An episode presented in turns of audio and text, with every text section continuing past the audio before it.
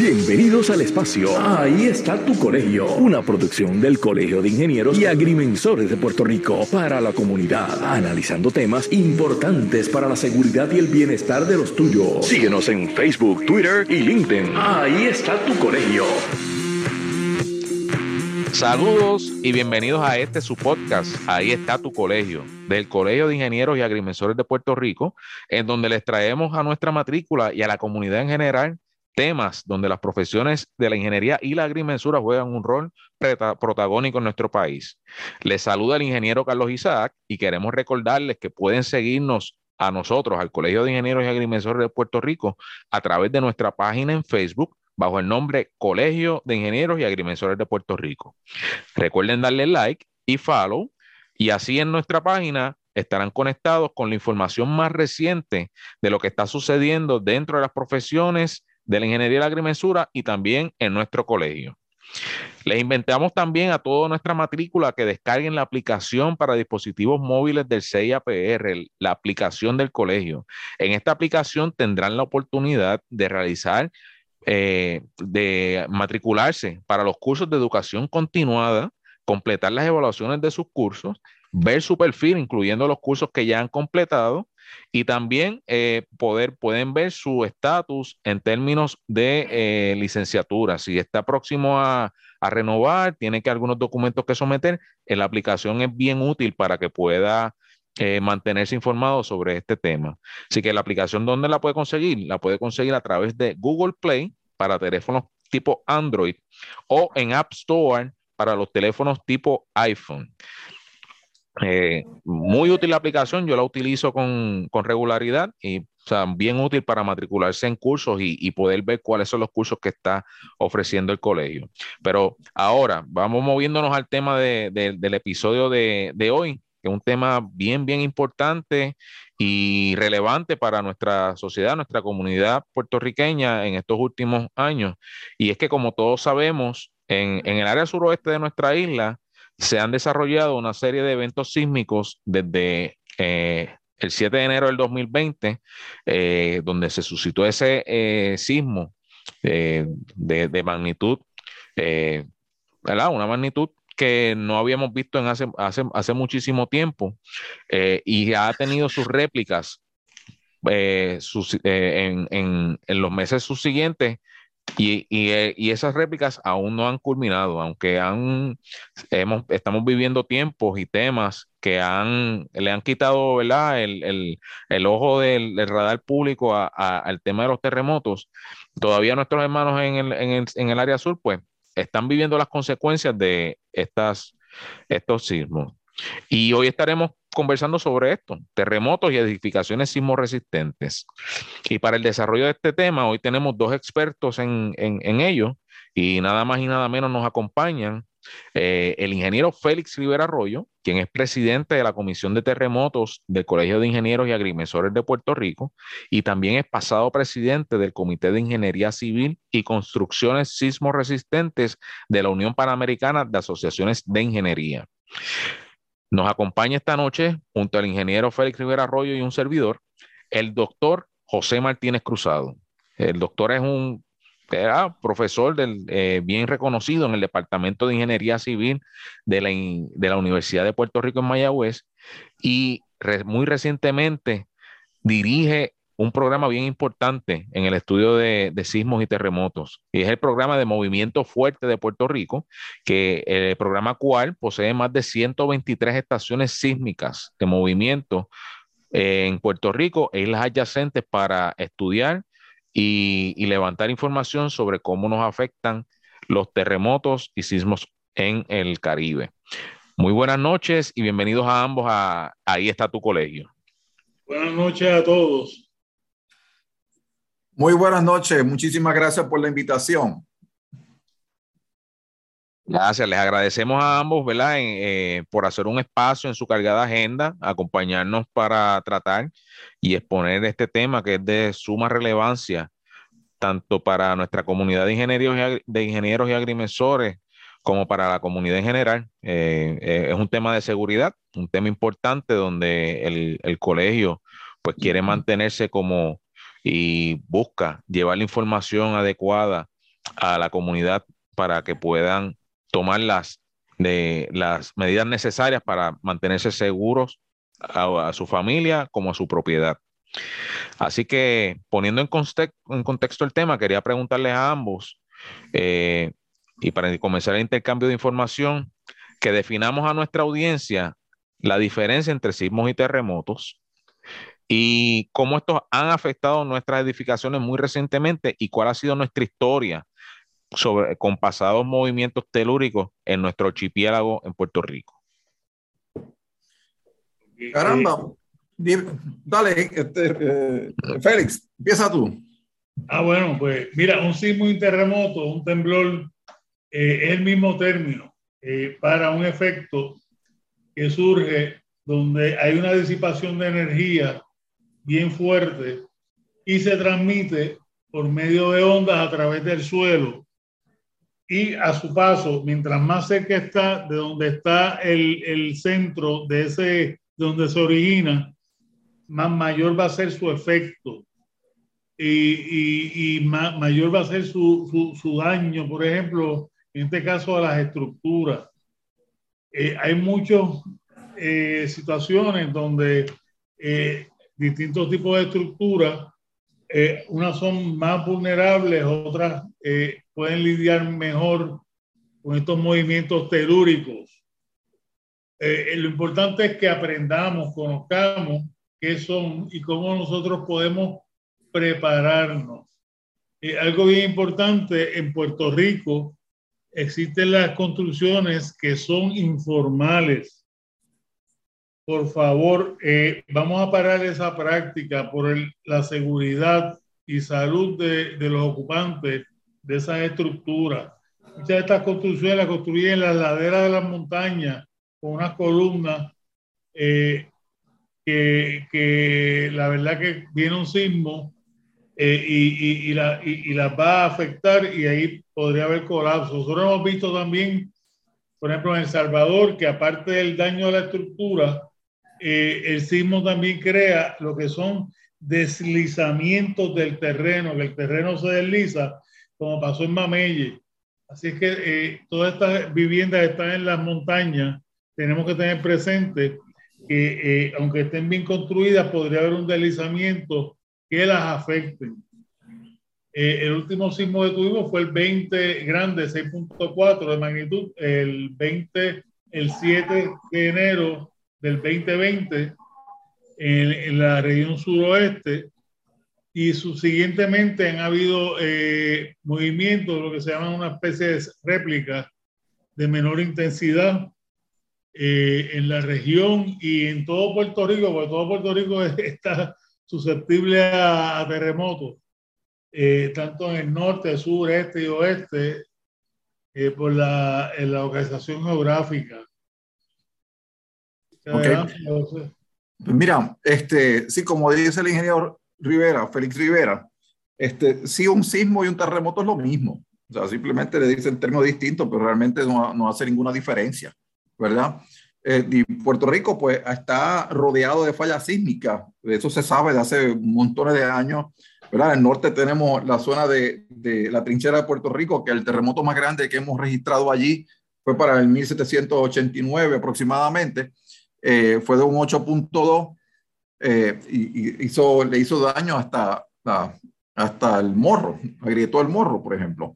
Entonces, en el oeste tenemos la falla del Cañón de la Mona, que generó el terremoto del 11 de octubre de 1918, que es el que más se conocía hasta que tuvimos el más reciente, ¿verdad? Ahora en el, 7 de enero del 2020.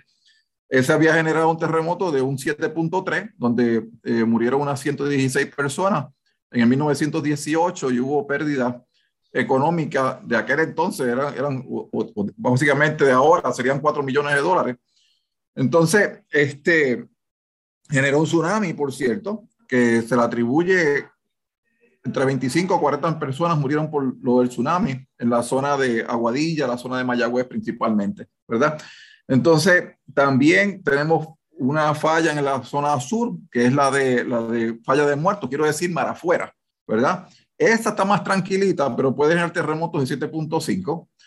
Este, y en el lado este tenemos el pasaje de Anigada, donde generó un terremoto en el 1867, creo que fue el 11 de noviembre, eh, y también generó un tsunami que afectó principalmente la parte sureste de Puerto Rico, eh, Santa Cruz y las, las, Islas Vírgenes también. ¿ok? Así que para allá, para la década de los 80, la década de los 90, pues decíamos que Puerto Rico estaba rodeado de fallas sísmicas, pero Puerto Rico estaba en una sola pieza, ¿verdad? La isla en sí. Pero resulta que nada que ver.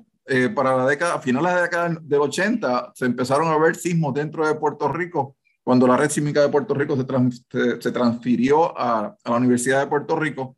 Y entonces empezaron a hacer, este, ¿verdad? Eso empezó, empezó a inquietarnos de que hubiera sismos dentro de la isla. Y para el año 2000 se hicieron unos primeros estudios en la zona de, de, Cabo Rojo, por la entrada de la Bahía Boquerón, y se encontró efectivamente una falla sísmica que está activa y que, que ha generado dos terremotos grandes los últimos 10.000 años que han roto la superficie. De ahí, pues, se han seguido haciendo otros estudios porque se sabe que hay otras fallas que se pensaban que estaban inactivas y en el 2012 se encontró otra falla activa en, en, entre Río Descalabrado y Río Cañas en Juanadía. Eh, también se hizo una, una, excavación, se encontró la falla, también han ocurrido terremotos en los últimos 10.000 años que han roto la superficie. A esta se le, se le bautizó como la falla de Salinas. ¿ok? Así que esas dos están claramente eh, evidenciadas que, que sí que hay terremotos que están activas dentro de la isla y obviamente con los terremotos que tuvimos en el 2020, eh, había un profesor del colegio de la Universidad de Puerto Rico en Mayagüez, el doctor Eugenio Asensio, que en paz descanse, estaba estudiando la falla de Punta Montalva, este, cuando pues eh, falleció y pues se detuvieron esos estudios y básicamente fue una extensión de esa falla que generó el sismo, el del 6 de enero, el que fue el Día de Reyes, que fue de 5.8 y tumbó una media docena de casas en Guánica. Y después el día siguiente, pues se tiró el, el 6.4, pero eso fue más bien para la zona de Guayanilla, ¿verdad? Y, y, es una zona de falla grande, muchas fallas que hay, aparentemente hay muchas fallas pequeñas, pero están todas unidas allí, ¿verdad? Así que es una zona de, de. Y este, se sabe que hay una falla que entra por la, por, eh, por Salina, por donde está la central Aguirre, y sale entre Aguada y Aguadilla por el río Culebrina. Okay, esa es la, le llaman la Great Saturn Puerto Rico Fall Sun. Y esa falla tiene más de 100 kilómetros de largo, aproximadamente unos 120 kilómetros dentro de la Tierra, pero se sabe que se extiende hacia mar afuera por ambos lados, tanto por la zona de Aguadilla como por la zona de Salinas. Bien, y dado el largo de la falla, esa, esa, esa falla pudiera generar un terremoto de 8.0. Lo que tenemos es que determinar si efectivamente esa falla está activa. ¿Ok? Este, y eso sí sería un problema grande porque sería una, un terremoto de 8.0 en el patio de nuestras casas. Eso sí que va a generar un, un, gran desastre en Puerto Rico, ¿verdad? Como bien indica el ingeniero Félix Rivera, pues sí nos genera muchísimo daño eh, eh, a las estructuras. Eh, hay que ver que, que eh, la forma de construcción en Puerto Rico se construye mucho en, en hormigón armado, en bloques ¿verdad? Y son estructuras que son relativamente este, rígidas, ¿verdad? A diferencia de las estructuras de madera, que son mucho más flexibles y ceden ante el movimiento telúrico. Entonces, pues estas tienden a, gritar, a, gritársenos mucho más. Y la verdad es que lo que, hemos más lo que más hemos identificado como peligroso son las casas en Sanco, como bien dice el ingeniero Félix Rivera, en la, toda la zona de, de zona montañosa de Puerto Rico. Creo que en, en Bayamón nada más hallaron eh, entre, eran varios miles, no sé si eran tres, cinco mil casas en Sanco, en, en, solamente en Bayamón nada más. Okay. Habitadas, son, son casas habitadas que vive. Eh, exactamente. Sí, porque recuerdo que el, el, el, alcalde este, mandó a hacer un inventario de esas casas porque entonces querían eh, ver si le dábamos autorización para que utilizaran un panfleto que preparamos para rehabilitar casas en Sanco y obviamente si eso para eso era, así que no hay ningún problema. Pero recuerdo que vino un grupo de personas enviada por el alcalde de Bayamón para ver si le dábamos autorización de utilizar un manual que habíamos preparado este, y claramente le dimos autorización para eso, si para eso fue que lo hicimos. Porque pues esas casas ante un terremoto grande se vienen abajo, pero o sea, estudios que se han hecho en el recinto universitario de Mayagüez demuestran que ante el terremoto de diseño del código, todas se vienen abajo, ¿ok? Y eso pues obviamente es de gran, gran preocupación, ¿ok? Eh, pues ambos, gracias, ingeniero Rivera, gracias, doctor Martínez Cruzado, por ponernos en perspectiva de, nuestra historia con, eh, con los terremotos y, ¿verdad? Y, dónde estamos, ¿verdad? ¿Cuáles son las posibilidades a futuro? Eh, importante es mencionar que para estar seguros, como ambos mencionaron, algo importante que mencionaron los, ingenieros, es que tenemos que controlar la construcción informal. La construcción informal, pues, eh, estamos hablando de vidas y la seguridad de las personas que habitan esas casas. Y es importante que, eh, ¿verdad? Hemos tenido muchísima suerte y Dios nos ha guardado luego de estos, de estos sismos que se han suscitado, pero en caso de que haya un terremoto de mayor escala, eh, pudiese haber ¿verdad? una situación de, mayor eh, eh, seguridad que puede afectar la seguridad de, todas las personas pues, que viven en estas casas con Sanco. Así que los invitamos a que si usted necesita asesoría sobre eh, su, vivienda, si usted entiende que su vivienda no es segura, en el colegio estamos para ayudarle. Estamos para ayudarle, igual en, el recinto universitario de Mayagüez el Departamento de Ingeniería Civil, donde el doctor Martínez Cruz es profesor, está, tiene las puertas abiertas para orientarle y, ayudar a la comunidad. Ese, es nuestro trabajo y, se, hace con gusto. Eh, gracias a ambos nuevamente y, continuando con la próxima pregunta, eh, pues el, doctor Martínez Cruzado nos puso en perspectiva eh, sobre las fallas sísmicas que se han hallado y que se han estudiado en Puerto Rico y cómo estas han, venido evolucionando. Y, hay una, eh, esta pregunta pues que les hago a ambos es sobre el cambio climático.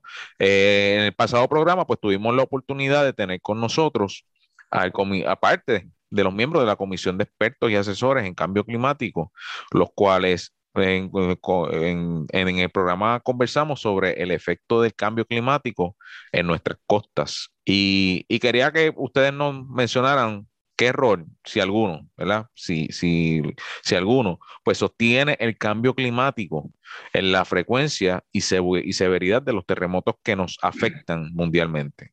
Ok, mira, eh, siendo bien breve contestando tu pregunta, los sismos, los terremotos no hay forma todavía, el día de hoy, que tú lo puedas predecir y tú puedas decir, por ejemplo, hay un mito que dice que si hace mucho calor, tú vas a tener más sismos, o pequeños, o más sismos grandes, o medianos. O sea, esos no son mitos. Eh, así es que eh, el cambio climático es algo que, viene eh, paulatinamente incidiendo en nuestras vidas yo estaba leyendo que para el 2060 el área norte va a subir aproximadamente dos pies de, de, donde está el nivel del mar a, a, donde va a terminar el nivel del mar. Eso es bastante. Eh, y eso pues va a, a, afectar mucho la costa. Todas esas son cosas que inciden con el cambio climático. Los sismos, los terremotos pues eh, ocurren por otras razones eh, si usted tiene alguna información. No, o sea, realmente, como bien dice el ingeniero Félix Rivera, los, los, terremotos ocurren kilómetros bajo tierra, o sea, y eso, el, el, clima no tiene ningún, nada que ver con la generación de sismos, ¿ok? Este, lo que sí es que si suben el nivel del mar, ¿verdad? Pues entonces, este, probablemente hayan estructuras que van a estar en mucho más riesgo ¿verdad? Porque si, su, si sus fundaciones pues están, eh, ¿verdad? Con, con, con, el agua del cuello, pues la cosa va a ser muy distinta, el efecto del terremoto puede ser muy distinto, pero que el cambio climático vaya a generar o a impedir terremoto, nada que ver, esto no tiene nada que ver, pero sí puede tener algún efecto en, el, en los efectos del terremoto debido al, a la alza del nivel del mar. Eso sí pudiera hacer algún efecto, definitivamente, ¿verdad?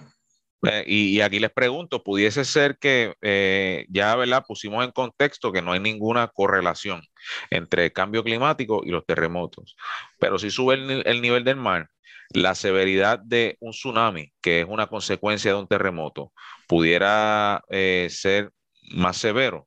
No, definitivamente sí. Va, va, a ser mucho más severo. Este, porque pues teniendo el nivel del mar mucho más alto, dice el ingeniero Félix Rivera, par de pie más alto en, el, en, en, la zona norte, pues definitivamente eso va a ser un efecto detrimental. Fíjate que en nuestro caso, el municipio que peor está ante la situación de tsunami es el municipio de Loíza. Eh, yo recuerdo cuando estábamos trabajando lo de Tsunami Ready, en aquel entonces, que fue como para el, el sido 2012, por ahí más o menos, eh, creo que habían 23.111 personas en, en, zona de peligro por tsunami y que allá en Loíza no tienen para dónde ir porque detrás tienen humedales y entonces tienen puente a un lado, puente para el otro. O sea, para salir solamente tenían, creo que era la 187 hacia Canóvana. Este, y la verdad es que en un tsunami, como la, gente se pone nerviosa y, eso es después de un terremoto que se han caído este, postes y se han caído casas, se han caído puentes, lo más probable es que la gente no puede salir en vehículo, entonces tienen que salir a pie y tienen que caminar millas en cantidad, así que no les da tiempo para salir de la zona de peligro. Así que eh, Loíza es un municipio que urge atenderlo para casos de tsunami y lo que se recomienda es que se preparen una serie de estructuras relativamente, este, no muy grandes, pero suficientemente altas que pueden albergar una un par de miles de, de, de, personas cada una de ellas, pero tendrías que hacer unas 10 estructuras de esos distribuidas por todo el municipio, ¿verdad? Por toda la zona costera para que la gente tenga lugares donde poder este, eh, subirse en caso de que venga un tsunami, que se entiende que eso no debe ser más de unos 20 pies de altura. Usualmente se recomienda que sean estructuras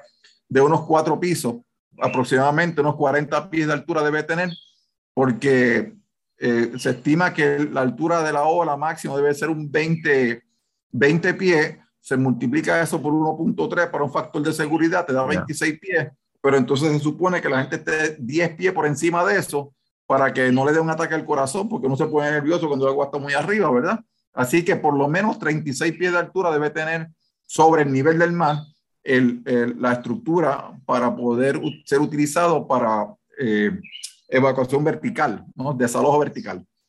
Este, y eso, pues la verdad que urge mucho. Hay otros sitios también muy eh, peligrosos. El que le sigue es en Arecibo, este, el barrio Islote, que tiene unos 5 o 6 mil personas que están en zona de peligro en caso de tsunami, pero igual está el, el, barrio Espinal en, en, Aguada, este, Pozuelo en Guayama, está eh, Punta Santiago y creo que se llama Verdemar, la organización que está al lado, también está en un alto peligro de, de, tsunami. En Mayagüez está también este, la organización San José, Guanajibo Homes, y, y, al norte, cuando está cerca de, ¿cómo que se llama? Jardines del Caribe, que está al lado del río Grande de Añasco. Esas son las zonas más peligrosas en Puerto Rico en caso de, de un tsunami que deben atenderse. Eh, okay. eh, aunque estamos hablando de sismos, terremotos, eh, cuando ocurren los huracanes, esto es un tema también, existe la marejada ciclónica, eh, y entonces ahí, ahí te sube el mar y entra eh, el mar también, y es un efecto parecido, similar eh, a lo que es un tsunami.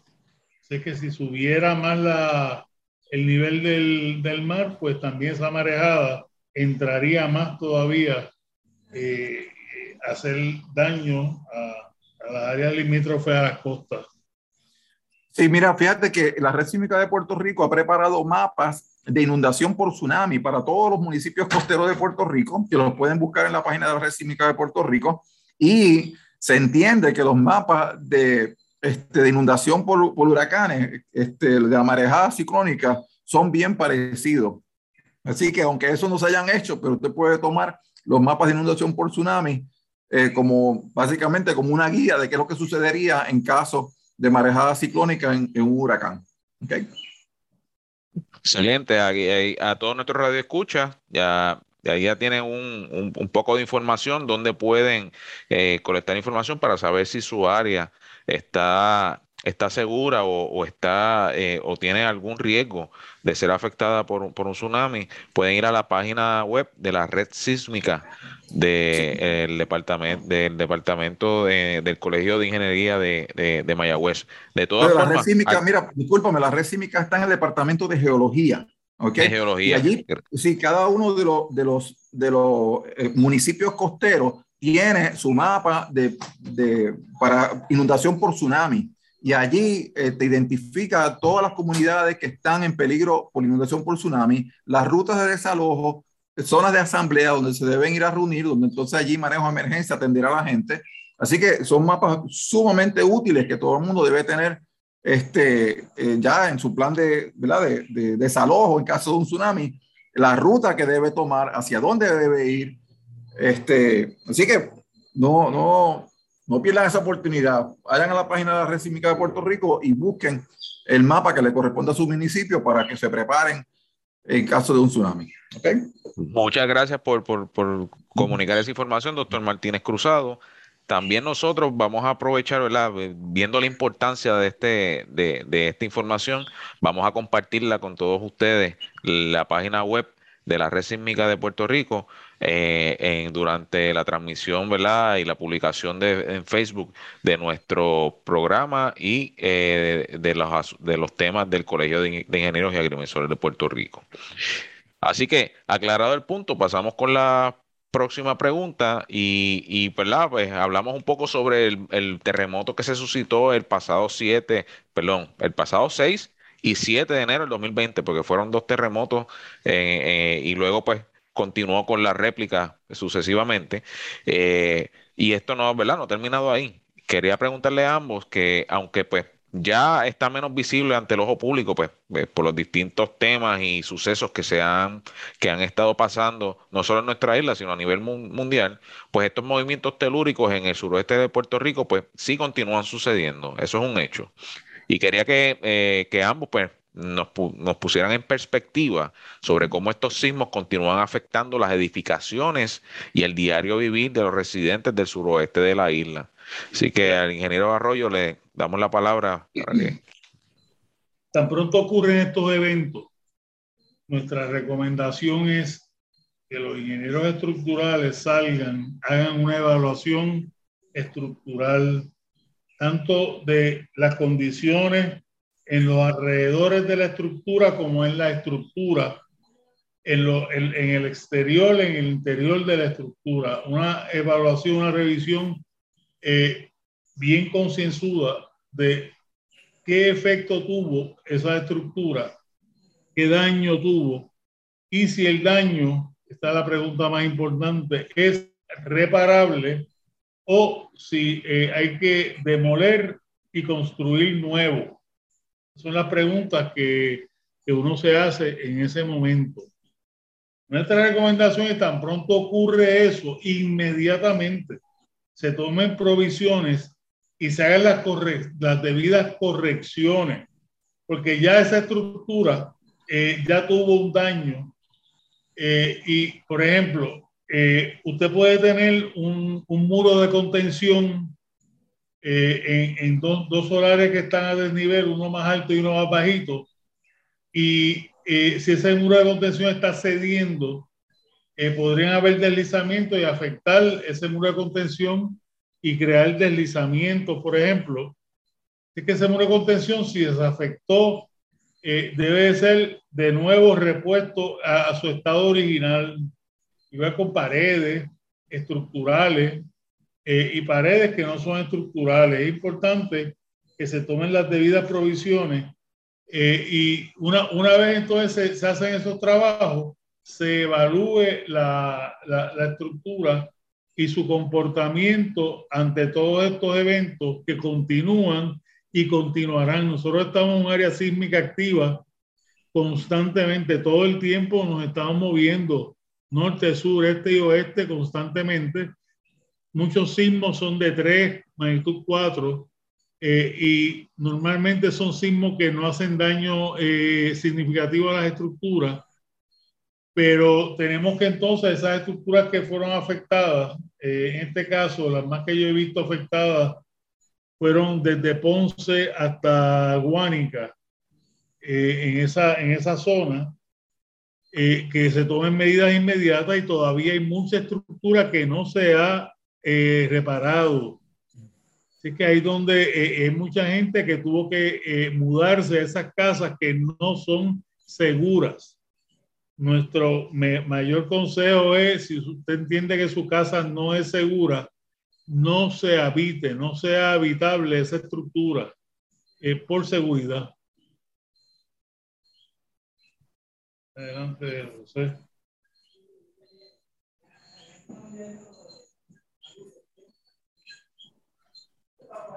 Gracias, ingeniero Rivera Arroyo, por, por esa aclaración y ponernos en perspectiva cómo, eh, ¿verdad? cómo intervino eh, en la comisión de terremotos de, del CIAPR, quienes pues, jugaron un rol importante durante luego de ese terremoto haciendo inspección de, de, estructuras, edificaciones en esa en esa área y, y continúan continúan y le agradecemos su, ¿verdad? Eh, usted estar disponible llevando el mensaje. Recientemente hubo, el simposio de terremotos donde usted y el doctor Martínez Cruzado participaron llevando información importante a, nuestra comunidad de ingenieros y agrimensores y a la comunidad en general. Así que gracias por eso.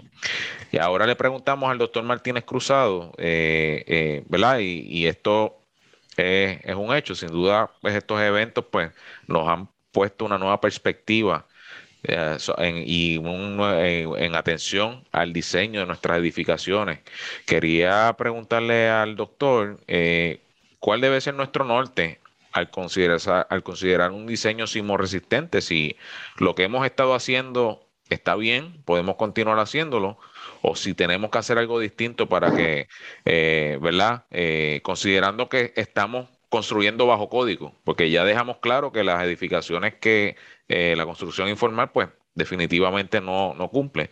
Pero esas, esas edificaciones que conocemos y, y, están construidas bajo el código de construcción, eh, podemos estar tranquilos o podemos o debemos em, comenzar a considerar algunos diseños nuevos para tener resiliencia ante un sismo.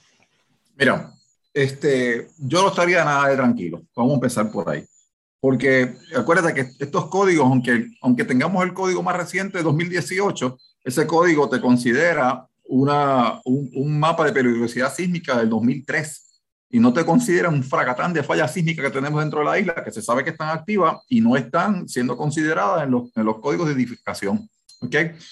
Este, y, yo creo que hay un, aspecto bien interesante que hay que señalar los códigos son requisitos mínimos que tienen que seguir los ingenieros para asegurarse de que la estructura tenga un desempeño adecuado. ¿ok?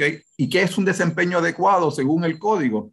Es que la estructura cuando ocurre el terremoto de diseño, el terremoto del código, pues no se colapse, pero se agriete y libera energía a través de, de, o sea, absorba la energía del terremoto eh, por medio del agrietamiento. Y una de las cosas que a mí me, más me llamó la atención durante estos terremotos fue la respuesta de la comunidad ante ellos. O sea, nuestra gente ve una grieta y es como ver al diablo. O sea, no es, eso no es aceptable para nuestra gente. Y, entonces las estructuras que queden chuecas, pues mira, usted tiene que derribar esa estructura y hacerla otra vez. Y eso, la gente no tiene dinero para eso. Entonces, nosotros necesitamos cambiar la forma de diseño.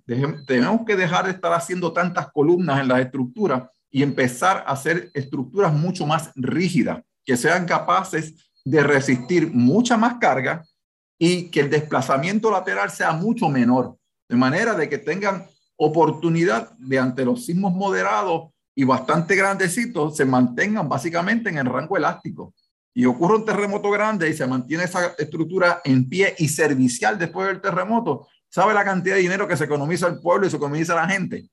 Pero ahora, luego de estos terremotos, aunque estructuras ya han cumplido con el código cuando se hicieron, bueno, pues quedan agrietadas y entonces la gente desconfía de los arreglos y todo eso. O sea, realmente eh, hay que tener mucho cuidado con eso. Así que yo pienso que debemos cambiar nuestra forma de de construir, que muchas veces construíamos muchas estructuras a base de frames, de, marcos resistentes a terremotos, que son marcos extremadamente flexibles, se mueven mucho lateralmente, se supone que sean capaces de absorber toda la energía, queden chuecos, como dicen los mexicanos, pero no se colapsen, ¿verdad? Este, y si no se colapsa, pues es un éxito desde el punto de vista ingenieril, ¿verdad? Pero para nuestra gente eso realmente es bien, bien dudoso de que sea un éxito, no lo ven de esa manera, ¿verdad? Este, así que, aunque en un principio cueste más, a la larga nos va a salir mucho más barato este, diseñar y construir para unas mayores cargas y asegurarse de que esas estructuras básicamente quedan servicial inmediatamente después del por lo menos, o sea, que haya que arreglarlas, pero, no, pero que queden en buenas condiciones arreglables luego del terremoto. Así que yo pensaría que debemos cambiar esa forma de, de, de, pensar. Fíjate que eh, para el 1971, el 9 de febrero de 1971, ocurrió el terremoto de San Fernando, en California, y hubo un hospital, el View Hospital en California, que tuvo colapsos, que fue una cosa impresionante, muchísimos eh, señalamientos del terremoto hacia, hacia, la mala construcción y mal diseño que había, sobre el algo de desarrollo, sobre este, poca capacidad de desplazamiento de, de, de los elementos estructurales. Este, encontraron muchísimos tipos de choque entre un edificio y el otro, el piso suave, había montones de problemas y eso pues generó muchísima investigación en la década de los 70 que se vino a reflejar en el código, en el ACI, en el American Concrete Institute Code en 1983 y en Puerto Rico se vino a reflejar en el 1987. Y esos códigos básicamente lo que hicieron fue que les daban mucha capacidad de desplazamiento lateral a las estructuras para que pudieran absorber la energía del terremoto. ¿okay? Pero como le estoy diciendo, eso a nuestra gente no le, no le agrada, porque usted ve muchas grietas por todos lados y no se sienten bien. Ahora van aumentando las cargas laterales por las nuevas fallas sísmicas que se han ido descubriendo, así que todavía tienes que diseñar para cargas mucho más grandes, así que se va a mover todavía mucho más. Por consiguiente, debemos tender a, estar diseñando y construyendo con múltiples paredes en la estructura para que puedan resistir mucha más carga y, e impidan el desplazamiento lateral o minimicen el desplazamiento lateral de la estructura para que la gente esté mucho más tranquila y no se nos muera de un ataque al corazón. Gracias, gracias por comunicarnos eso y ciertamente, ¿verdad? Pues eh, ante la, ¿verdad? La, primera señal que le brinda es la imagen que tiene una estructura y al ver grietas, pues cualquiera, pues se piensa que eh, la estructura no resiste y, más aún cuando nos encontramos con un tema que no es muy común para nosotros, ¿verdad? Los sismos en Puerto Rico, aunque sí todos los días la, tierra tiembla, pues un sismo de una magnitud como el que vivimos el 6 y el 7 de enero, pues no es nada común. Eh, o sea, no estamos acostumbrados a ello y pues tenemos que acostumbrarnos y, tener una conciencia eh, sísmica para, para estar listos ante un, un, nuevo terremoto. Y en, ese misma, en esa misma línea, doctor, eh, las escuelas. Eh, habla, el, el, tema de las escuelas y su resistencia a un sismo, pues fue y continúa siendo uno bien de, suma importancia para eh, en, la palestra pública. Y, quisiera que, ¿verdad? que nos proveyera un trasfondo sobre este tema, el, el, tema de la columna corta, la famosa columna corta, qué, qué, qué significa y, dónde nos encontramos en, en, en, términos de la habilitación de estas escuelas que no, representan una un estructura segura para nuestros niños y cuál es su recomendación para atenderlo con la urgencia que amerita. Mira, las escuelas es uno de los tipos de estructura que muchas de ellas están a base de, de frames, de marcos de hormigón armado, de, vigas y columnas.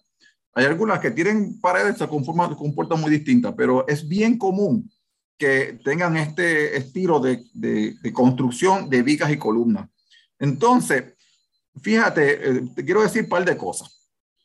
Mira que eh, los códigos, cuando usted prepara un espectro de diseño. Usted tiene un espectro de diseño para un, un, un rango elástico.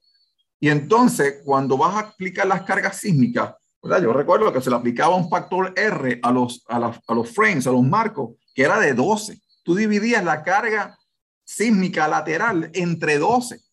¿Ok? Y entonces uno dice, pero ¿cómo es posible? Se supone que aguante 120 kips y lo diseño para que me aguante solamente 10 kips. Ah, lo diseña para 10 kits porque lo que va a suceder es que se va a agrietar, se va a ir hacia el lado de la estructura, pero antes de que se colapse, como esto es un terremoto y empieza a vibrar en la otra dirección, el terremoto te empuja por un lado, pero antes de que se caiga, empuja para el otro y no deja que se caiga. Ok, queda toda chueca la estructura, pero no se colapsa. Entonces, e, eso es lo que se hace. Tú diseñas para unas cargas muchísimo menores que las cargas elásticas. Entonces, tú haces, diseñas ese frame y lo diseñas para que, este, ¿verdad? Si, ocurre el terremoto de diseño, pues se formen articulaciones plásticas tanto en la parte de arriba como en la parte de abajo de la columna y eh, por medio de esa deformación absorba la energía.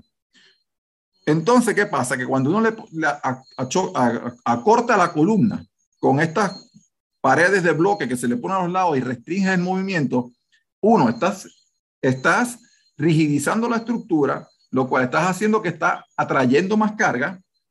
Entonces, si usted tiene dos columnas, una, eh, vamos a decir que son de nueve pies, y una la confinaste, que solamente le queda una columna corta de tres pies, y la otra la dejaste de, de los nueve pies, no la confinaste nada.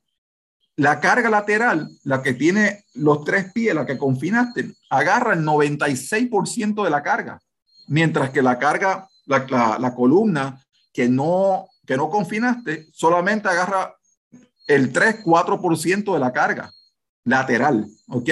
O sea, e, ese confinamiento le hace un daño, pero dramático a la columna corta. Entonces, ahí conviertes la falla, una falla que tú diseñaste para que fuera en flexión, que fuera dúctil, que absorbiera energía, cambias la forma de falla a una quebradiza, que es una falla repentina, ¿ok? Y esa falla hay que evitarla a toda costa según el código, que no puede permitir ese tipo de falla. Entonces, ahora la gente que está eh, rehabilitando las estructuras, que tiene lo de las columnas cortas, ¿verdad? Porque el gobierno tiene la preocupación de las columnas cortas y eso lo ven, es como ver al diablo venir, pues le dicen que arreglen la columna corta y van derechito a arreglar la columna corta. Entonces le quieren meter una capacidad enorme a esa columna corta y mira, no lo van a lograr jamás y nunca. No lo van a lograr porque de, de, de arranque se utilizó un factor R de 12, ¿ok? Se redujo 12 veces el, rango elástico al cual había que diseñar la estructura. Luego le, tiene, le añade mucho más carga el que sea una columna corta. Y entonces ahora para colmo hay que, que diseñar para, para cargas mucho más altas por todos los, los terremotos, las fallas sísmicas que se han estado descubriendo. O sea, no hay forma que usted logre eh, rehabilitar esa columna corta este, para que no, eh, no falle en lo absoluto. O sea, eso va a fallar como quiera. Entonces, lo que tiene que hacer es, uno, la columna corta que se agrietó por los terremotos, que los agrieta diagonal, pues eso hay que eh, inyectarle epoxi, ¿verdad? Bien inyectado, que hay compañías aquí que hagan eso, hacen eso muy bien, y llevas esa columna a su capacidad original. Pero entonces, como sigue siendo una columna corta, debieras cortarle al lado y lado un par de pulgadas de la pared de bloque para liberarla y dejarla con, el, con la altura original con la cual el ingeniero lo diseñó, que fue lo que lo diseñó, presumiendo que fue bien diseñado, porque no va a ser así. Está bien diseñado para el código, ante, el código para el cual se diseñó, ¿ok? Ahora, ¿qué pasa? Que ahora los códigos nuevos te están diciendo, no, ahora tienes, esa estructura va a estar sometida a cargas más grandes, porque ahora encontramos que hay más fallas y pueden terremoto, ocurrir terremotos más cercanos, ¿no? Entonces, ah, ¿qué pasa? Que esas columnas, si tú las diseñaste de un edificio antes del 87, no tienen capacidad para desplazarse lateralmente. O sea, se te van a rajar porque no, no se pueden desplazar lateralmente. Entonces, la solución es meterle paredes estructurales y o frames de acero con su arriostre, cada uno de ellos con una nueva fundación porque van a traer más carga pero no importa porque estos elementos estructurales sí te aguantan mucha más carga, la tienen que transferir a la, tierra y por eso le tienes que poner nuevas, nuevas fundaciones. Y entonces tú dejas que lo que era antes columna corta simplemente eh, aguante la carga gravitaria. Asignale el 100% de la carga lateral a las nuevas paredes que le vas a poner, que se encarguen las paredes de aguantar toda la carga sísmica y las columnas que eran columnas cortas, pero ahora le cortaste al lado y lado para que pudieras tener un poco de movimiento esas columnas déjala para que aguanten la carga gravitaria que siempre han estado aguantando, que la aguanta muy bien. Bien, así que eso me parece que es lo, lo más juicioso hacer. Este. Eh, gracias, por, gracias, gracias, doctor Martínez Cruzado, por, por poner en perspectiva. Ingeniero Arroyo, eh, Rivera Arroyo, ¿nos quería agregar algo? Eh, eh está en mute, Félix. Félix, está, está, está el micrófono deshabilitado. Yo me uno a palabra del doctor Martínez. Eh, todo esto venimos desde el año pasado, principios del 2021, reuniéndonos, en este caso con AFI. AFI es eh, los que tienen la parte gerencial para llevar a cabo los trabajos de mejora a las escuelas. Las escuelas, los dueños son el Departamento de Educación, OMEP, eh, que es la Oficina para el Mejoramiento de Escuelas Públicas. Eh, tiene también unas escuelas que son de DITOP, Departamento de Transportación, y unas que son de edificios públicos. Todo esto, la gerencia la lleva a cabo AFI. AFI llevó a cabo una serie de contrataciones y ha llevado y ha continuado llevando a cabo una serie de contrataciones eh, para arreglar el, el, proyecto de ellos de arreglar las escuelas es eh, arreglar las columnas cortas con fibra de carbón. Nosotros venimos diciendo que eh, la fibra de carbón es un producto bastante bueno, pero eh, además de la fibra de carbón hay que hacerle una serie de cosas a la escuela que son unos estudios, unas evaluaciones adicionales para indicar lo que dice el doctor sobre lo que es la utilidad lo que es entonces la rigidez de la escuela, para hacer entonces una estructura que pueda garantizar que aunque va a sufrir daño, no va a haber un colapso, es lo que queremos. Si están los niños ahí en la escuela, eh, que no haya un colapso de esa estructura.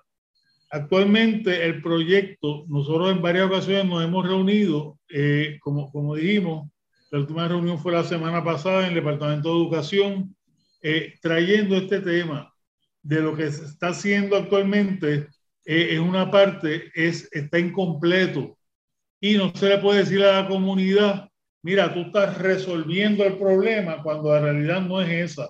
Y somos nosotros, los, los, ingenieros, los que nos compete llevar el mensaje eh, y quedarnos en récord. Dios quiera que nunca ocurra una tragedia, pero nosotros fuimos los primeros que alertamos que el programa que se está llevando a cabo no es un programa efectivo desde, los, desde los aspectos de la ingeniería estructural. Así es que eh, hacia eso quería pues eh, expresar eh, el sentir, el sentir tanto de la comisión, de nuestro colegio, el sentir de nosotros como profesionales. Mira, yo iría, yo iría más lejos que eso. Yo le haría una exhortación a los padres, una exhortación a los maestros, que simplemente no acepten bajo ninguna circunstancia que la, que la, escuela, que le están que la escuela que le están rehabilitando no incluya en su rehabilitación paredes estructurales o marcos de acero con su frame y ambos con sus fundaciones. O sea, si solamente tocan las columnas, yo no, yo no aceptaría meter a mi hijo ahí, para nada. Tienen que poner elementos estructurales que aguanten la carga sísmica lateral.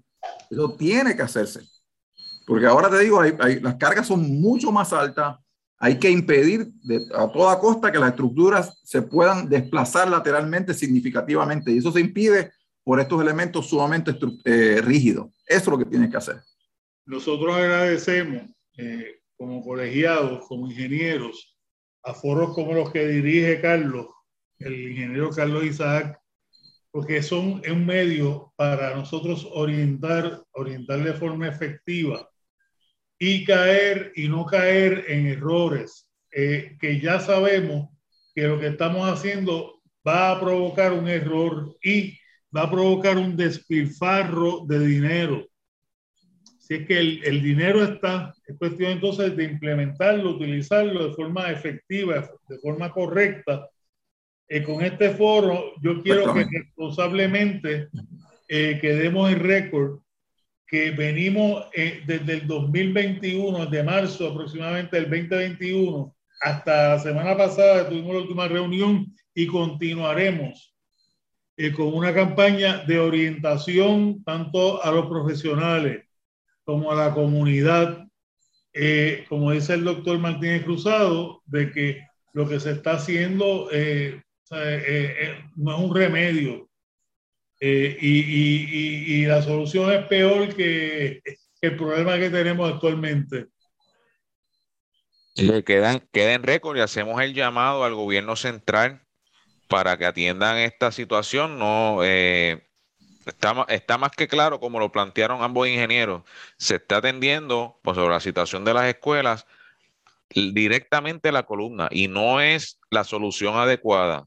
Eh, tenemos los recursos, tenemos eh, la, el capital para hacer las reparaciones adecuadas y se requiere o sea, una voluntad y que hagamos las reparaciones como debe ser. Pues estamos hablando de vidas acá, no estamos hablando simplemente de, de, pues, de arreglar una estructura y pues eh, y ya, estamos hablando pues que es una estructura que alberga a nuestros niños, a nuestros maestros y, y, demás, ¿verdad? Personal docente que, que atiende a las escuelas. Es de suma importancia que las autoridades pertinentes pues hagan, hagan los ajustes y que, y que se hagan las reparaciones como debe ser. Y ya aquí, ¿verdad? Ya tienen una, el doctor Martínez Cruzado y el ingeniero Félix Rivera les adelantaron algo y están reuniéndose con las autoridades pertinentes, llevando el mensaje, llevando eh, las alternativas para, para hacer las reparaciones como Dios manda. Así que el Colegio de Ingenieros y Agrimensores está disponible para, para apoyar al gobierno en, en esta gestión. Eh, es es importante, importante pues que lo atendamos como debe ser. Gracias a ambos por hacer ese llamado y, continuar con su voluntariado para asegurar de, eh, que se hagan estas reparaciones adecuadamente y, ¿verdad? Y, y, y esperemos que pronto tengamos una respuesta adecuada de, la, de las autoridades pertinentes. Eh, ahora moviéndonos a una próxima pregunta que no, va, no están relacionadas a los terremotos, pero sí con edificaciones. Le quería preguntar al ingeniero Rivera Arroyo, eh, ¿verdad? Recientemente se han suscitado accidentes relacionados a explosiones con tanques de gas en residencias y negocios. Eh, esto no es verdad, no, no, no, no va relacionado a terremotos ni, ni, actos de Dios, por la cual pues tengamos que velar por el diseño de nuestra estructura, pero sí es importante señalar que eh, una, eh, una falla de este tipo, una explosión, pues, pues puede causar una, una falla en una edificación. Y quería preguntarle para el beneficio de, de aquellos radioescuchas y aquellos, aquellas personas pues que manejan gas en su casa, por las razones que sean. ¿Qué aspectos de seguridad se deben considerar en relación al almacenaje de estos combustibles para asegurar la integridad física y de las estructuras eh, para evitar explosiones? Ingeniero. Bueno, eh, en, en noviembre del 1996 ocurrió una gran explosión en Río Piedra, en la tienda Humberto Vidal, en el casco de Río Piedra. Ahí eh, había una compañía que estaba llevando a cabo unos trabajos en la calle. El edificio de Humberto Vidal no tenía gas, pero en la, tenía un sótano. Y eh, en, la, en, la, en, la, calle estaban eh, arreglando eh, aparentemente unos escapes que había de gas en esa área. una, esa mañana va uno de los empleados y prende el, sótano, la luz del sótano, y ahí eh, inicia, se inicia, se comienza el proceso de la, de la combustión, de la explosión de gas. Para que haya una explosión tiene que haber aire, tiene que haber eh, la ignición, que es el, algo que inicie una chispa, y tiene que haber también el combustible, que en este caso es el gas que son combustibles eh, eh, altamente eh, que explotan. Así es que ya vemos ahí que hubo un, un, escape.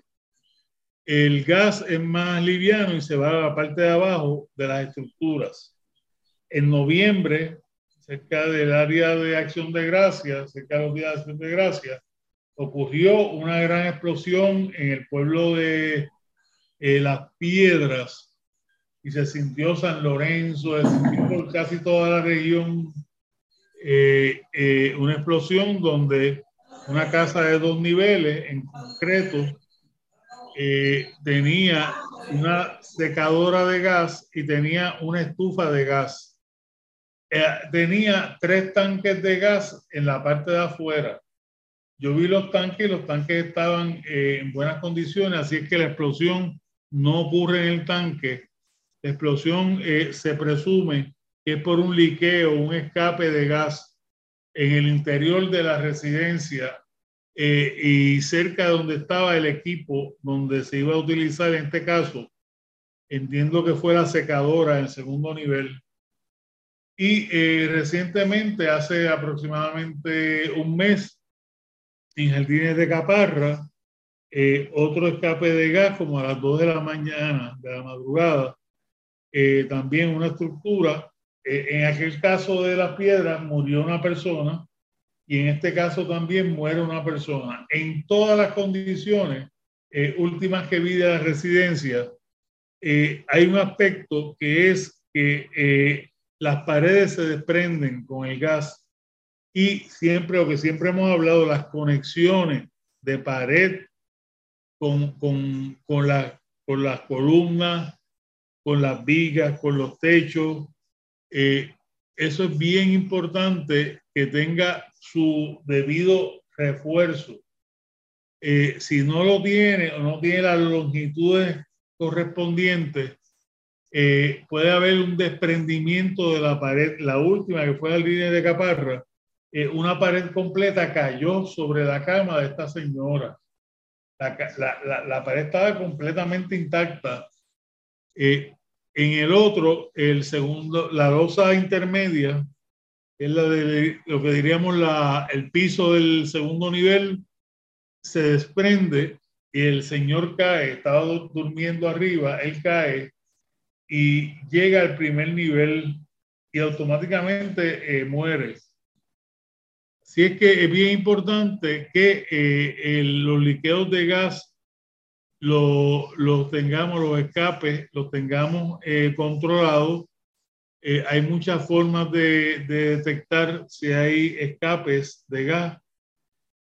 lo mejor también cuando usted va a instalar un equipo, que la persona que le provee el gas lo ayude con la instalación y la inspección. Hay personas que se dedican a la inspección de, de esas conexiones eh, para que sean de forma segura eh, y evitar pues estas tragedias que, que han ocurrido. Eh, nosotros vamos a tener un seminario próximamente, el 27 de abril, de 1 de la tarde a 5 de la tarde, en el Colegio de Ingenieros Agrimensores, el tema cuatro horas completas de, para hablar de gas, todas las preguntas que usted tenga, cómo es el manejo, cómo debe ser el manejo de estos equipos, eh, para que usted lo haga de forma segura y evitemos estas tragedias.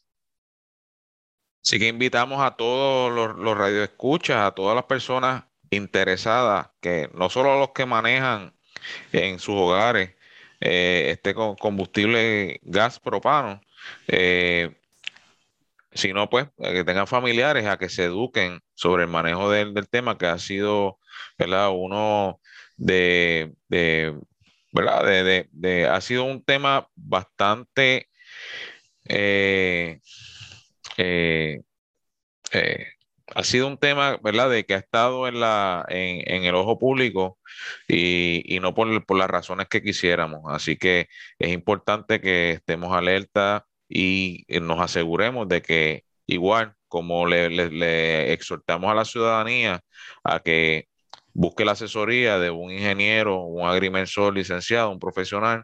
De esta forma, pues también se asesore con un experto, un que, ¿verdad? que su proveedor de gas, que le puede dar eh, las recomendaciones y asegurarse que su instalación eh, está con la, plomería adecuada para evitar escape eh, y asegurar ¿verdad? Que, que, usted está protegido.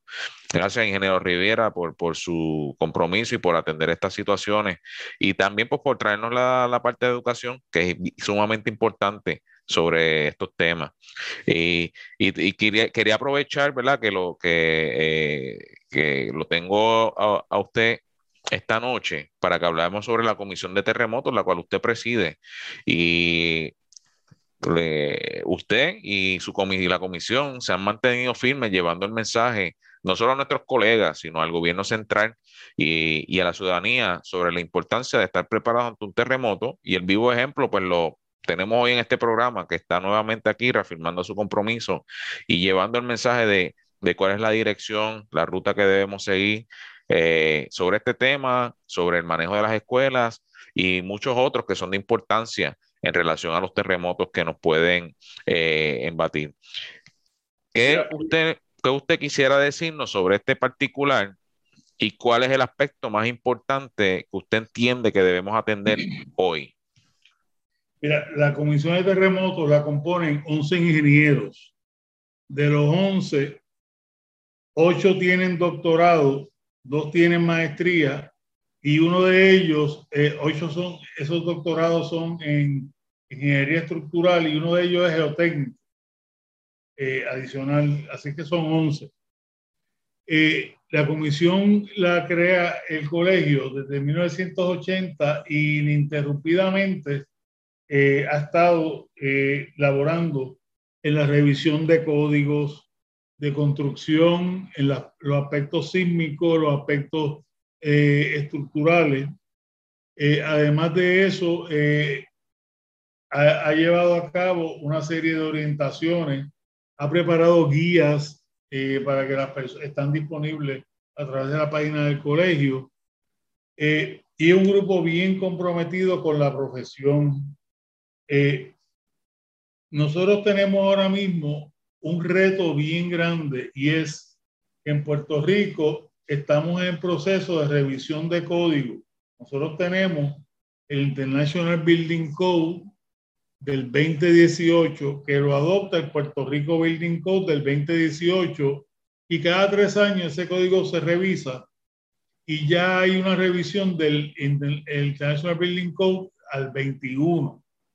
Estamos en ese proceso, ya se completaron las enmiendas que vamos próximamente a presentar de la revisión de ese código. Entonces, algo bien importante, uno de los códigos de la familia de códigos es el International Property Maintenance Code. Es un código que eh, a nivel nacional eh, te crea inspeccionar las estructuras cada 40 años para efectos de ver eh, cuán segura está esa estructura, para evitar lo que pasó en Surfside allá en la Florida, que eh, colapsó un, edificio. Así es que nosotros ahora como comisión tenemos una agenda cargada porque nosotros tenemos que cualificar eventualmente de aquí a dos años, tres años, los próximos años, a todos estos ingenieros estructurales que son los que van a llevar a cabo esas inspecciones para que todos estemos eh, educados y vayamos a hacer una inspección eh, que sea efectiva en las estructuras, uniformizar eso. Si es que eh, ese es uno de los retos mayores que tenemos. Eh, mientras tanto, el reto mayor es que se adopte ese código y educar a la ciudadanía, a la comunidad, que toda estructura edificada, cuando uno estudia la, la, parte de estructura, lo más básico que te dicen que los concretos tienen una vida útil de 50 años. Así es que las estructuras, eh, una vez usted las construye, tiene que estar constantemente revisando, mejorando, eh, para alargar la vida y que tenga una vida más saludable esa estructura. Así es que eh, tenemos que empezar a educar a las personas de que tienen que ir eh, inspeccionando sus casas, sus propiedades, sus multipisos, sus edificios, los walk-ups, todo tipo de estructura, ya sea del gobierno, ya sea comercial, privada o ya sea eh, de vivienda, para eh, estar seguro que esa estructura, ante todos estos eventos de fuerzas extremas, que son los terremotos, los huracanes, las inundaciones, los deslizamientos, son los desastres naturales, ante todos esos eventos, esas estructuras sean seguras y usted eh, pueda salvaguardar su vida y que la estructura mantenga una integridad y no haya un colapso. Si es que eh, tenemos unos retos bien grandes en los próximos años, la comisión, eh, para llevar esto a que se haga una realidad y tengamos entonces de aquí a dos, tres años un grupo de profesionales empezando a inspeccionar esos edificios. Eh, entonces, los que están próximos a las costas, nosotros tenemos 44 municipios que los rodea el mar eh, y eso, esos municipios estamos pidiendo que en vez de 40 años eh, lo reduzcamos esas inspecciones a 25 años. ¿Por qué? Porque esos edificios tienden a deteriorarse estructuralmente más rápido por las condiciones de corrosión, oxidación en, en, en los aceros. Así es que eh, eh, quiero que eh, con Carlos eh, vayamos unidos, la comisión con ustedes, a divulgar todo esto y que nuestra comunidad entienda la importancia que es educar y dar mantenimiento a nuestras estructuras. Cuenta, cuenta con nosotros, ingenieros, y, y, como usted una vez nos dijo, me dijo a mí personalmente, Carlos, el peor enemigo del concreto es el agua.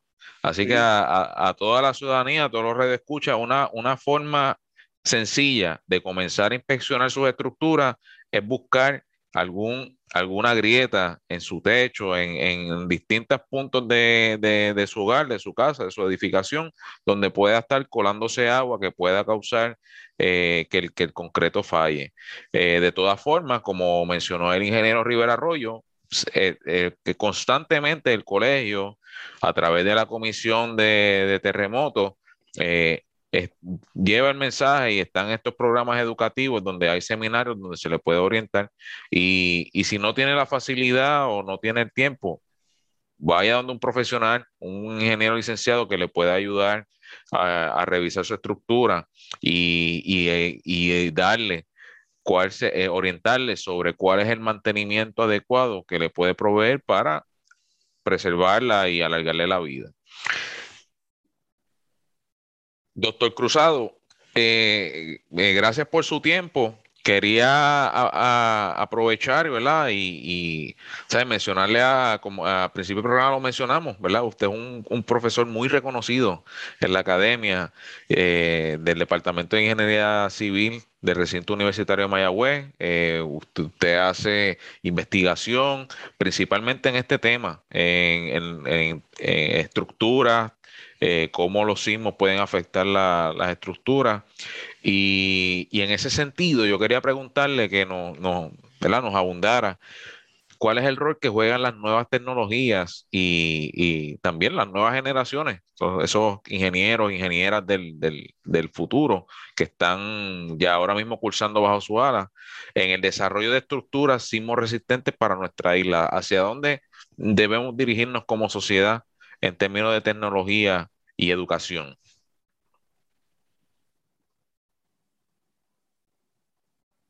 Doctor, está en, está en, mute. No se oye, José.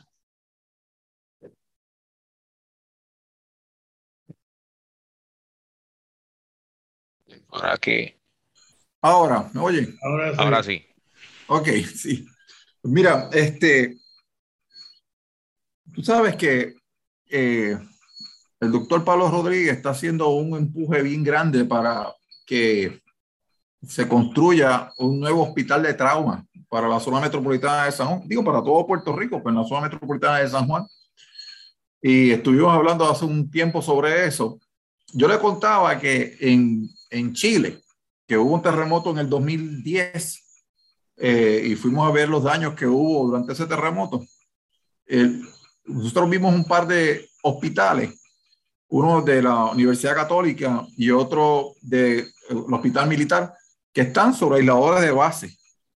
Oye, y se comportan que es una chulería muy, muy bien, porque el aislador de base te, te separa la estructura del suelo y se mueve como si fuera un cuerpo rígido prácticamente. Así que, aunque se mueve mucho, elimina prácticamente todas las cargas porque no hay el desplazamiento en el techo y el desplazamiento en la primera planta es prácticamente el mismo, el desplazamiento lateral, quiero decir. Y eso me parece que es una tecnología que debemos traer aquí para los hospitales. Hospital nuevo que se haga, hospital sobre aisladores de base. ¿Okay? Eso porque los hospitales no solamente tienen que quedar servicial, no, solamente pueden, no solamente no se pueden colapsar, sino que tienen que quedar servicial inmediatamente después del terremoto. Usted no puede esperar dos semanas, un mes, seis meses a que se arregle el, hospital para darle uso, porque usted lo necesita inmediatamente. Así que eso es una tecnología que yo entendería que Puerto Rico debiera mirar en esa dirección y todo nuevo hospital debiera estar en el hora de base porque cada vez estamos encontrando más fallas sísmicas más cercanas y mientras más cerca está uno de las fallas sísmicas, ocurre lo que le llaman en inglés un flink, es un azote, es una carga de impulso que impulsa la estructura hacia el lado y no le da chance de, cuando venga la vibración, recuperarse. Entonces, pues así han pasado una ley en, en, Chile. Yo creo que debiéramos pensar en esa dirección. Eh, y eso, eso trabaja primordialmente para estructuras pequeñas, estructuras de tres, cuatro plantas, eh, estructuras que tienen un periodo de vibración relativamente bajo atraen mucha carga sísmica. Entonces, al usted ponerle el aislador de base, aumenta significativamente su periodo de vibración, así que reduce dramáticamente las cargas sísmicas y además como el desplazamiento del techo y del, techo y del primer piso básicamente igual, no hay desplazamiento relativo entre esos dos, el movimiento es prácticamente un movimiento de cuerpo rígido. Eh, en la, de hecho, en las conferencias en que tuvimos el pasado 25 de, de febrero, en el simposio de terremotos, el compañero eh, este, estuvo hablando sobre Roberto Marte. Roberto Marte, Roberto Marte, estuvo hablando sobre eh, estos que le llaman como, son como unos shock absorber. Este, eso tiene un nombre en particular, que se utiliza ¿verdad? para absorber energía durante un sismo y lo, lo, colocan principalmente en los, en los arriostres de las estructuras en acero, es, es, donde primordialmente yo lo he visto. Y eso, esos elementos estructurales pueden trabajar muy bien primordialmente para estructuras relativamente altas y estructuras de acero, porque eso más bien está asociado a, a, la velocidad de movimiento de la estructura, no tanto ni el desplazamiento ni a la aceleración, más bien a la velocidad. Entonces, normalmente son bien efectivos para edificios altos de 10, 12 plantas por ahí para arriba, que se diseñan primordialmente para viento y no para terremotos. ¿Okay? Este, es una tecnología que, que, también ha salido, este, eso salió ya hace varios años, obviamente, al igual que la, los aisladores de base, ¿verdad? Pero que es bien apropiado para ese tipo de, de estructura. ¿okay? Así que yo pensaría que por ahí es que son los asuntos que más debiéramos estar eh, atendiendo en cuanto a mejorar las estructuras. Mientras tanto, lo que nosotros básicamente hacemos y podemos hacer muy bien es meterle muchas paredes a las estructuras. Eh, allá en Chile le ponen un 3, 5, 7% de área paredes con respecto al área de piso, mientras que aquí, aquí hay edificios que tienen un buen porcentaje, su 3, 3.5%, edificios de 10, 12, 20 plantas en hormigón armado, se le pone bastante paredes pero hay otros que no. ¿okay? Esos edificios que son primordialmente en frames se, se arriesgan muchísimo porque el desplazamiento lateral es enorme. Así que exhorto a, a, la, a la utilización más de paredes estructurales para minimizar los desplazamientos laterales, porque el desplazamiento lateral después de todo representa daño a la estructura y nerviosismo al ser humano. ¿Ok? Así que yo pensaría que eso básicamente por donde debiéramos irnos dirigiendo. Gracias, doctor. Y, y Ajá. Sí, adelante, ingeniero. Me uno a la palabra de José, eh, doctor Martínez Cruzado, y en los condominios, por favor, eh, no empiecen a romper paredes para unir áreas. Dios mío. Eh, porque entonces lo que estamos hablando, el concepto que estamos hablando, completamente usted lo, lo, lo obstaculiza, lo, lo, lo, daña. Y entonces, en vez de tener una, una estructura sólida, la está haciendo menos sólida, más vulnerable a la parte sísmica. Y eso lo vemos en todos los multipisos, que a la gente le gusta romper paredes para abrir y conectar áreas. Quería pues una parte en eso, de que no lo Muchachos, eso es peligrosísimo. Allá en Chile vimos un edificio, creo que era como de, de unos 16 pisos. O el O'Higgins se llamaba. Oye, mira que allá en Chile ese terremoto fue 8.5 y solamente se cayó un solo edificio. Y uno que quedó bien dañado, que fue ese Higgins, fue porque en el piso número 10 lo compró un banco completo, compró el piso entero y entonces, pues como todo era de ellos, cogieron y derribaron paredes como le dio Gustigana, ¿no? Y entonces cuando viene el terremoto, muchachos, del 10 para arriba fue un desastre, eso se, se, falló completo ese piso y de ahí para arriba todos se destrozaron. Y pues claramente fue ocasionado por ese, eso de estar tumbando paredes, eso no se hace. O sea, si una pared de bloque, que no es una pared estructural, no hay problema, pero paredes de, de hormigón armado, ni se le ocurra, eso no se tumba, jamás. Más que claro, más que claro, ¿verdad? Ahí están las recomendaciones de nuestros expertos. Eh, inmediatamente, paredes. Las paredes sirven no solo para segmentar un espacio, si tienen una función estructural. Así que es importante que consideremos eh, cuánto agregamos en paredes para ah, fortalecer nuestra estructura y la recomendación Que, que nos trae el doctor Martínez Cruzado sobre hospitales, que me parece muy lógica, es que inmediatamente que luego de un, de un terremoto de gran escala, pues tenemos que tener un hospital servicial que, pueda ofrecer servicio. Así que debemos explorar esa posibilidad de que eh, tengamos un centro de trauma en el cual podamos confiar eh, y esté soportado sobre un sistema que pueda, eh, o sea, que pueda absorber las cargas que produce un terremoto y este pues se mantenga de pie al, recibir un, terremoto de gran, de, gran magnitud. Así que está todo documentado en este programa y qué bueno que, que los pudimos eh, juntar a estos dos expertos para traer nuestras recomendaciones sobre las edificaciones porque son todas atinadas y pues el mensaje tenemos que continuar llevándolo para que eh, sigamos protegiendo nuestra comunidad. A ambos yo les agradezco eh, grandemente su tiempo. Gracias por su compromiso con nuestro país y con la, con la finalidad de mejorar nuestra situación referente a este tema, los terremotos, nuestros diseños estructurales y la resiliencia de nuestras edificaciones. Muchas gracias a ambos por su compromiso y, y por su tiempo durante el día de hoy. Muchísimas gracias por la invitación. Dios les bendiga a todos. Igual, eh, gracias. Y a, ustedes, nuestros redes escuchan, muchas gracias por estar con nosotros. Esperamos que este, el tema que hemos traído a ustedes esta noche haya sido de mucho aprendizaje, que pues que nos sirva en nuestro diario vivir y empecemos a crear esa, esa, eh, ese pensamiento de ese pensamiento sísmico, esa conciencia sísmica que debemos crear en Puerto Rico para estar preparados ante, ante el embate de un eh, terremoto de, gran magnitud. Muchas gracias por acompañarnos. Les agradecemos a ustedes, nuestra audiencia, por estar con nosotros.